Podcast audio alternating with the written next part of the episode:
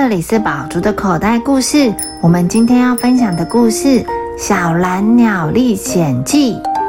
有一天，小鸭在树林里采蘑菇的时候，看到了一只蓝色的小鸟在一棵大树下面跳来跳去。那是一只非常美丽的小鸟，蓝色的羽毛在太阳的照射下闪耀着宝蓝色的光芒。小鸟一直啾啾地唱着美妙的歌声。透露自己有多么的快乐。小鸭追着小蓝鸟，不小心把红帽子掉在树下。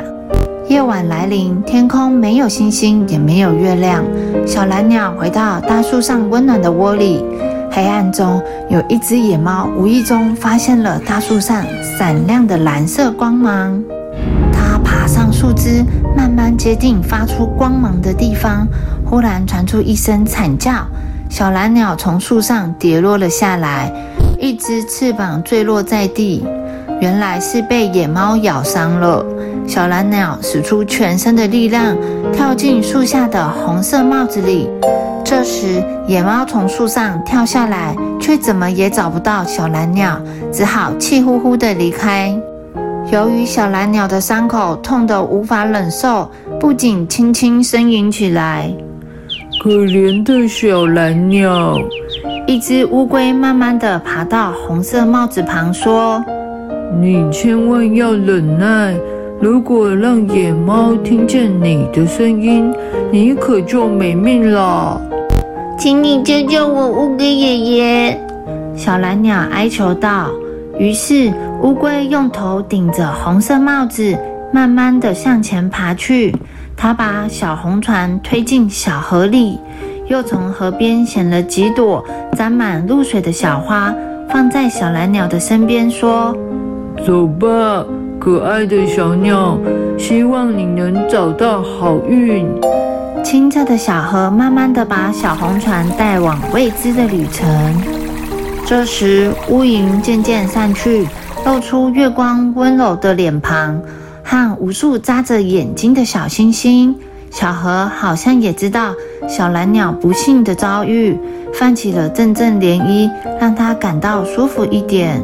小红船摇啊摇，小蓝鸟的伤果然不那么痛了。它在摇啊摇的小红船里安静地睡着了。月亮和星星守护了小蓝鸟一整夜。当黎明来临时，他们最后一次向小蓝鸟献上祝福，就消失在天际中。这时，一群红色的鲤鱼发现了小红船。啊，多么美丽的小红船！红鲤鱼一下子便把小红船全部团团围住。快看，快看啊！他们惊奇地叫道：“船上还有一只小鸟呢！”它受伤了，看它的翅膀有血。小蓝鸟听到声音醒了过来，它睁开了眼睛。于是，好心的红鲤鱼把小红船围在中间，浩浩荡荡地护送小蓝鸟去寻找好运。河水带着它绕过了一个村庄，小鸭家就住在小河边。小鸭，小鸭，小鸭家的白鹅呱呱地叫了起来。有一艘小船飘过来了，小鸭急忙跑过来。它看见了一艘小红船和一整群把河水染红的红鲤鱼，正缓缓地向前移动。咦，这艘小红船我好像在哪里见过耶？小鸭说：“我好像也曾经看过耶。”白鹅说：“小红船飘到了小鸭的脚边。”这是我的红帽子呀！受伤的小蓝鸟怎么会躲在里面呢？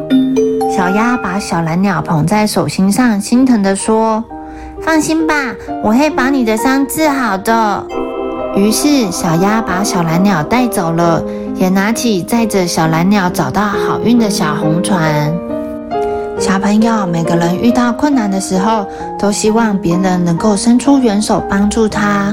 所以，当你看到有人遇到困难，如果你的力量可以，你就可以帮助他。也许下一次就换成是我们接受别人的帮助了。The end.